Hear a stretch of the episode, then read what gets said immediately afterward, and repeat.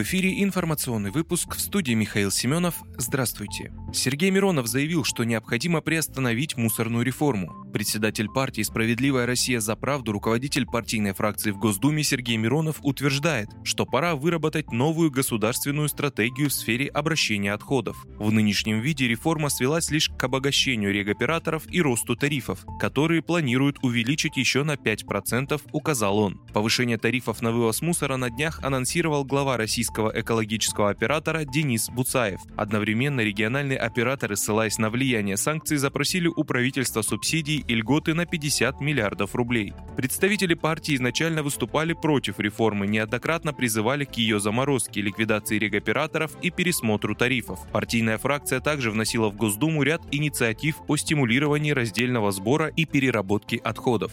Сегодня наши требования как никогда актуальны. Мусорную реформу в нынешнем виде надо отправлять на свалку истории, а регоператоров в утиль, заявил Сергей Миронов.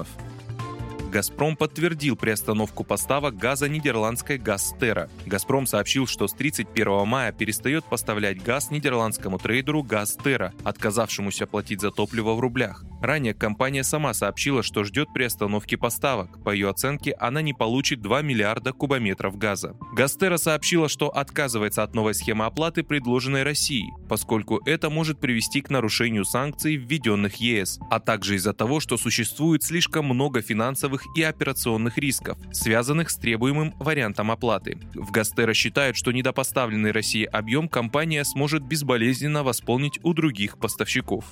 У ДНР появится собственный торговый флот. Часть судов в порту Мариуполя перейдет в юрисдикцию Донецкой Народной Республики. У республики появится собственный торговый флот. Об этом во вторник заявил журналистам глава ДНР Денис Пушилин. Часть судов перейдет в юрисдикцию ДНР. Об этом приняты уже соответствующие решения. Флаги, которые будут на них, тоже уже понятны, сказал глава республики. По словам главы ДНР, порт Мариуполя будет задействован для доставки строительных материалов и техники для восстановления городов республики.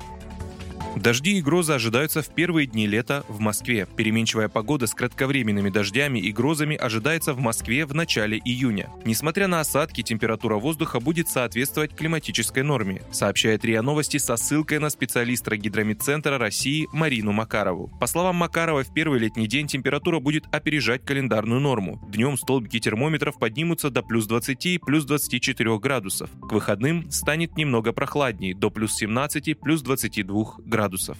Вы слушали информационный выпуск. Оставайтесь на справедливом радио.